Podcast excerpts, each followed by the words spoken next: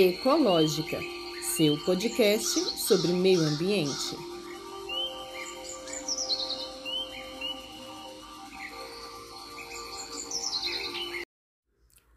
Olá, sou Tatiane Costa e este podcast irá explicar, conversar, debater e te atualizar sobre todas as questões acerca do meio ambiente. Sejam todos bem-vindos e bem-vindas. Olá, ouvintes! Hoje é quarta-feira, 30 de novembro de 2022 e para esse último episódio da temporada e também do ano, eu preparei uma retrospectiva do que rolou na área ambiental ao longo desse ano de 2022. E nessa retrospectiva aqui vocês verão tudo o que foi abordado aqui no, EP, no podcast ao longo dessa temporada e também alguns assuntos que ficaram de fora aqui do podcast, seja por conta do breve ato que eu tive que fazer ou porque é muita coisa para poder falar, não é mesmo, gente? É muita coisa acontecendo ao mesmo tempo, então não dá para falar às vezes sobre tudo. Então, nessa retrospectiva vocês acompanham um pouquinho de tudo, né? De tudo que rolou e foi comentado aqui, de tudo que rolou e foi comentado nas minhas mídias sociais, Instagram TikTok e de tudo que rolou e não foi comentado por mim em nenhuma parte. Então, fique agora com essa breve retrospectiva no quadro Meio Ambiente em Pauta. Meio Ambiente em Pauta, um quadro do podcast Ecológica que traz as últimas da área ambiental.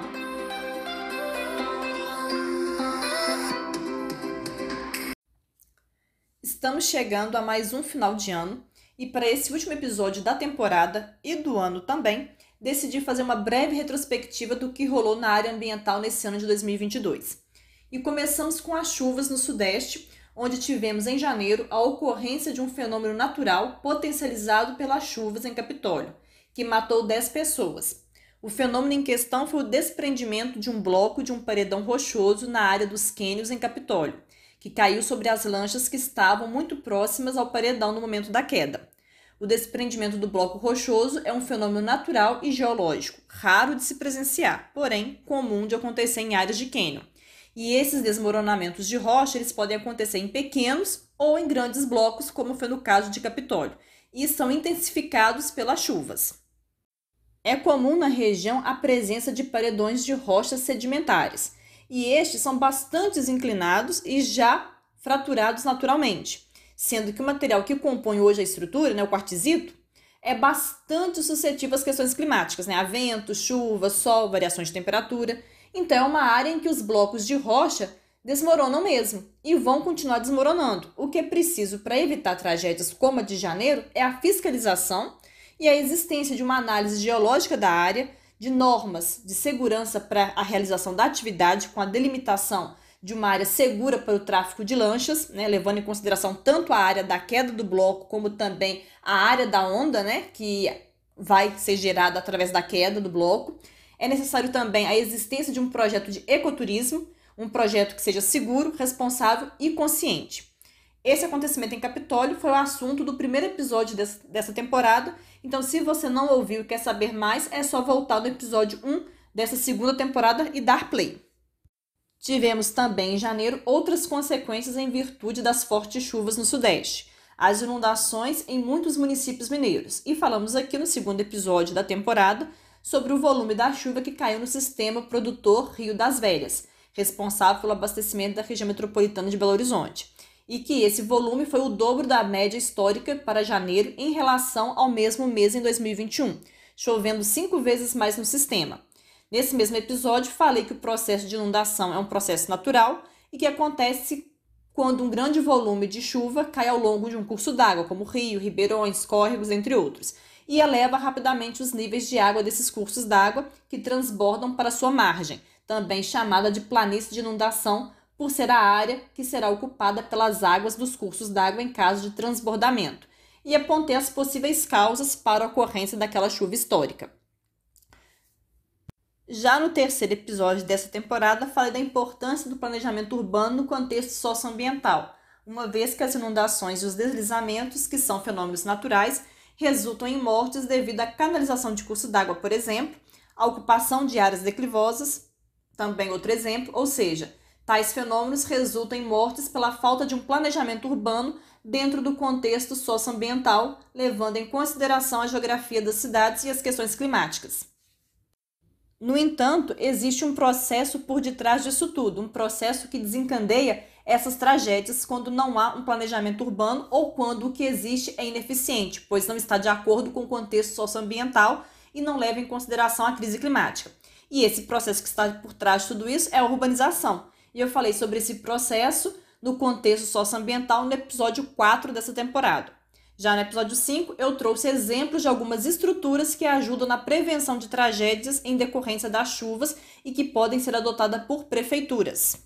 No episódio 6, falei novamente das chuvas de janeiro na região metropolitana de Belo Horizonte, mas desta vez trazendo informações sobre os impactos das chuvas para as populações e chamando atenção para um fato que chamou a atenção de todos, que foi o cenário que se viu após as águas baixarem. Não era um cenário de enchente, de município atingido por enchente, como já se viu antes nessas cidades, que são é, frequentemente atingidas por enchentes. Mas sim, o que se viu foi um cenário devastador, de destruição, de ruína, muito semelhante ao cenário de destruição do distrito de Bento Rodrigues.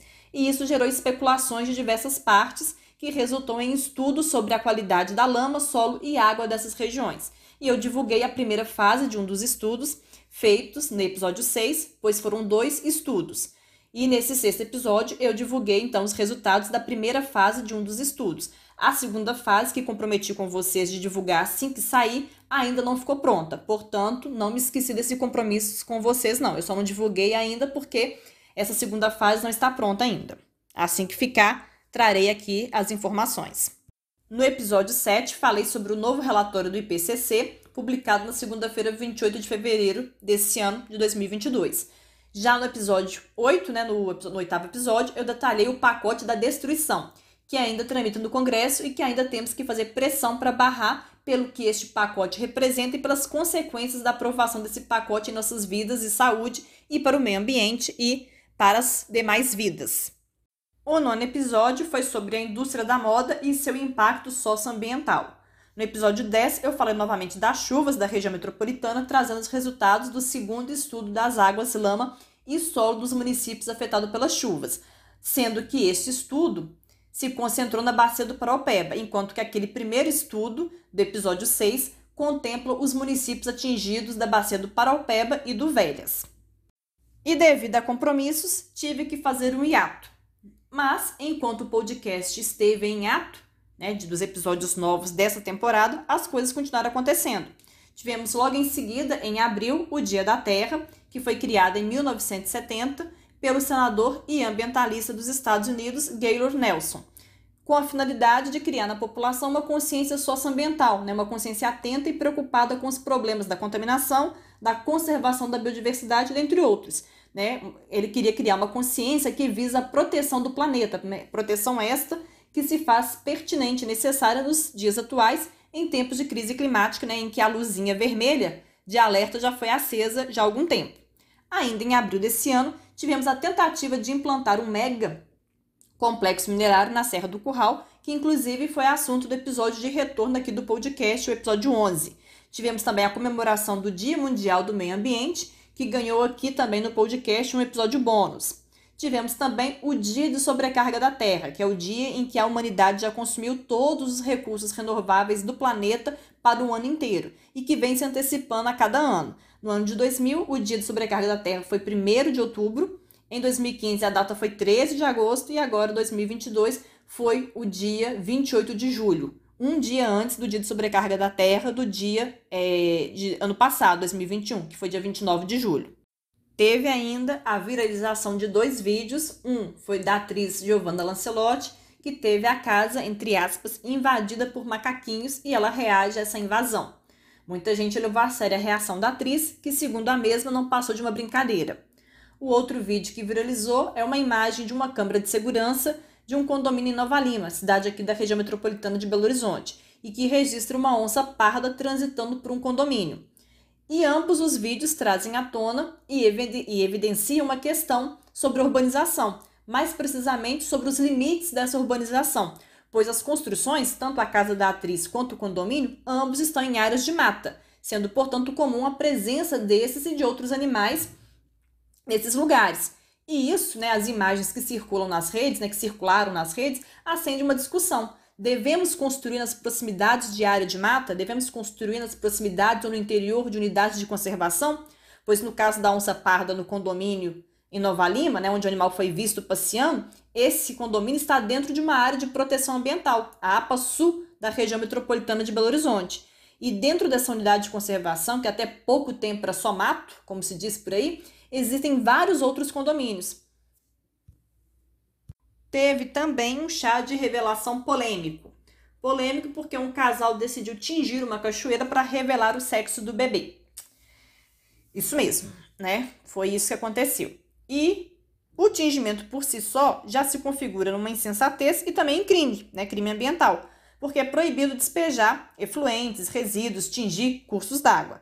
No entanto, a cachoeira ainda por cima está dentro de uma APP, a área de preservação permanente. Então, que já torna um crime maior ainda, esse tingimento. E para piorar, o rio Queima-Pé, que dá nome à cachoeira, é o principal manancial que abastece a cidade de Tangará da Serra, no Mato Grosso. Então, olha só a situação, só está se agravando. Mas vamos acrescentar mais um agravante, que é Devido às estiagens, o abastecimento da referida cidade tem sido comprometido pela diminuição da vazão do rio. E lá vem o casal e tinge justamente o rio para o chá de revelação. Eu falei disso e de outros assuntos que surgiram enquanto o podcast estava em hiato nas minhas mídias sociais, né? Instagram e TikTok. Então, se vocês quiserem, pode dar uma conferida lá nos vídeos onde eu abordo esses e outros assuntos em detalhes. Mas o que eu não falei, nem aqui no podcast, porque estava em ato, e também nem mesmo nas minhas mídias sociais, porque foram tantas coisas que não deu para falar de tudo, foi que em setembro uma equipe de reportagem flagrou ao menos quatro dragas no Rio das Velhas, na altura de Riacima, município aqui da região metropolitana. As dragas são utilizadas na mineração do ouro, e o problema é que o uso das mesmas coloca em risco a qualidade da água, uma vez que essas máquinas reviram o leito do rio e levantam sedimentos, inclusive metais pesados.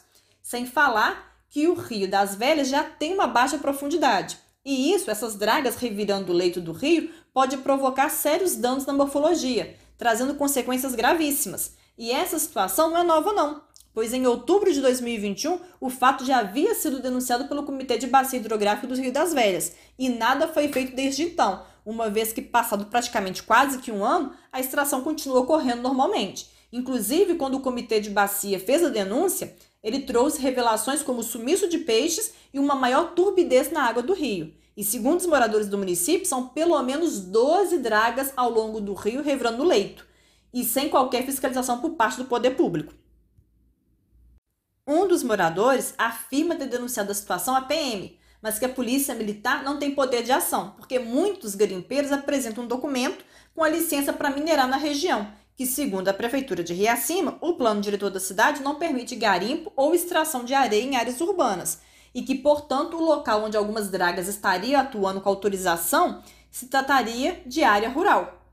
E que o licenciamento para mineração é feito sempre pelo Estado pela Secretaria de Meio Ambiente, a SEMAD, e pela ANM, Agência Nacional de Mineração. No entanto, não existe processo de licenciamento de mineração ou extração no Velhas na altura de Riacima nos sistemas da pasta ambiental do Estado, pelo que eu pesquisei.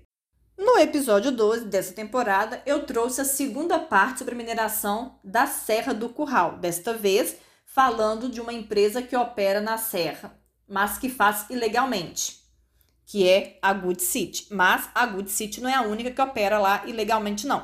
Tem também a Flerros, que também está irregular lá. Inclusive, mais para frente irei falar de uma pequena atualização sobre essa situação. No episódio 13 ao 15, né, do episódio 13 ao 15, eu trouxe as últimas informações da COP27, fazendo minha análise do evento no episódio 15. E agora para encerrar essa retrospectiva, né, esse episódio de retrospectiva, que também será o último episódio do ano e da temporada, né, uma vez que já estamos caminhando para o final do ano, né, para dezembro, e para suas comemorações e confraternizações, trago três informações. A primeira é uma atualização acerca do PL do veneno que ainda tramita no Congresso. E se você não sabe o que é essa PL, então ouça o episódio 8 dessa temporada em que eu falo desse PL e de outros, que trarão prejuízo para o meio ambiente e para as populações em geral. O Senado ele aproveitou que as atenções estão voltadas todas para a Copa, né, que as atenções todas estão voltadas para a Copa nesse momento, né, nesse final de ano, e colocou para hoje, dia 30 de novembro, né, tinha colocado para hoje, dia 30 de novembro, a votação do referido projeto de lei. No entanto, a equipe de transição de meio ambiente do novo governo conseguiu que fosse cancelada a sessão da Comissão de Agricultura no Senado, onde votaria a tal PL, né, o tal PL. Pelo menos, ao menos essa vitória nós tivemos. Agora é aguardar e pressionar pela não aprovação desse PL. A segunda é que recentemente, agora em novembro, sete organizações da sociedade civil renunciaram às suas cadeiras nos conselhos estaduais de meio ambiente e recursos hídricos. O motivo é que esses espaços deixaram de ser fóruns de participação da sociedade civil para ser um espaço para legitimar decisões autocráticas do governo de Minas Gerais. E isso, né, retirada dessas ONGs da, das cadeiras dos conselhos estaduais na pasta ambiental se deu por conta de uma série de irregularidades em processos de licenciamento ambiental que foram é, notados, denunciados e que estão sendo até alvos de investigação, pois ficou visível que o COPAN, né, o Conselho de Políticas Ambientais aqui do Estado, deixou de ser um espaço é, de tramitação de um processo de licenciamento ambiental pautado pela pela técnica, né, pelo conhecimento técnico, pelo conhecimento acadêmico e pelo bem, né, da sociedade, das, das populações e do meio ambiente, para ser uma câmara, né, um conselho é, apenas de legitimação e favorecimento para empreendimentos e empreendedores. Então, sem olhar os riscos que é, esses empreendimentos poderiam e podem causar ao meio ambiente e às populações dos entornos, dos municípios e tudo mais. Então, por na prática o Copan ter se tornado esse tipo de órgão, né? Essas organizações, né, essas ONGs se retiraram, né, renunciaram às suas cadeiras no conselho.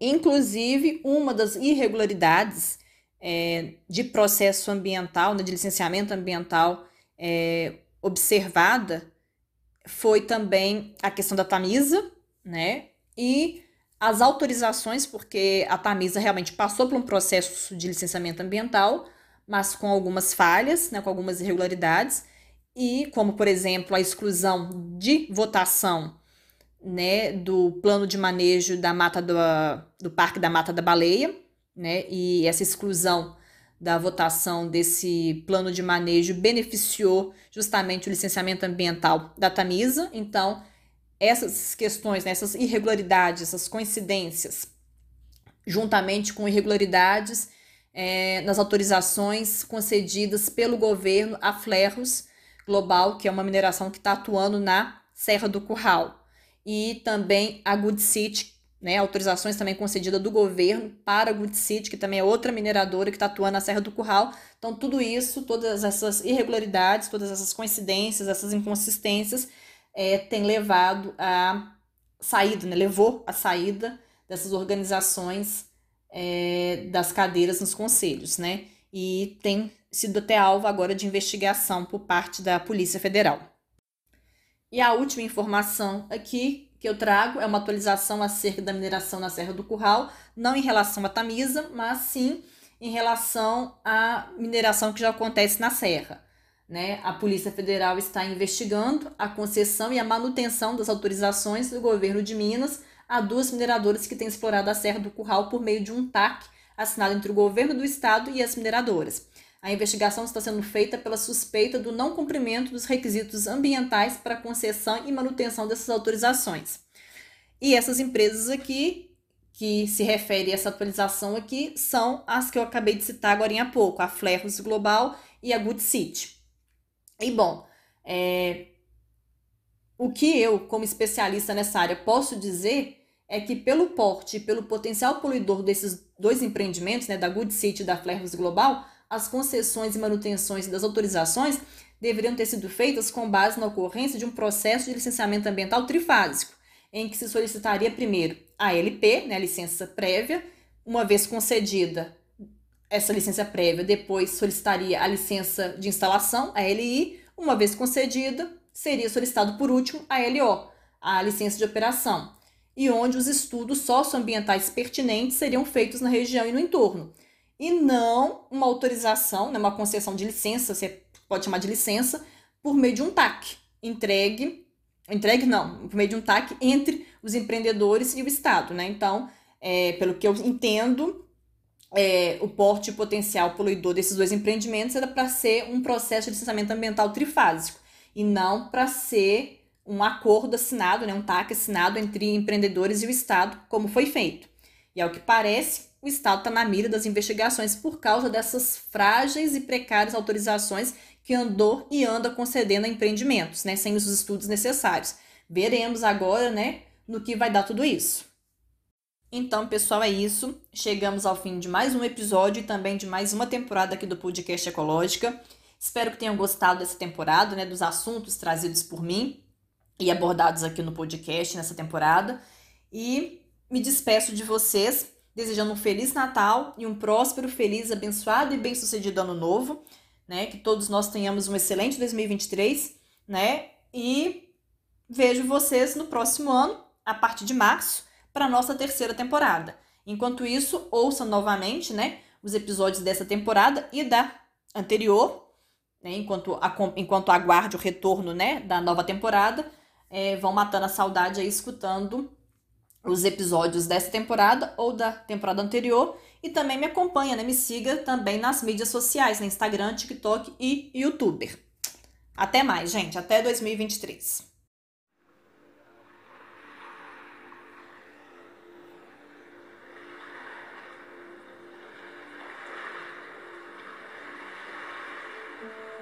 Ecológica, seu podcast sobre meio ambiente.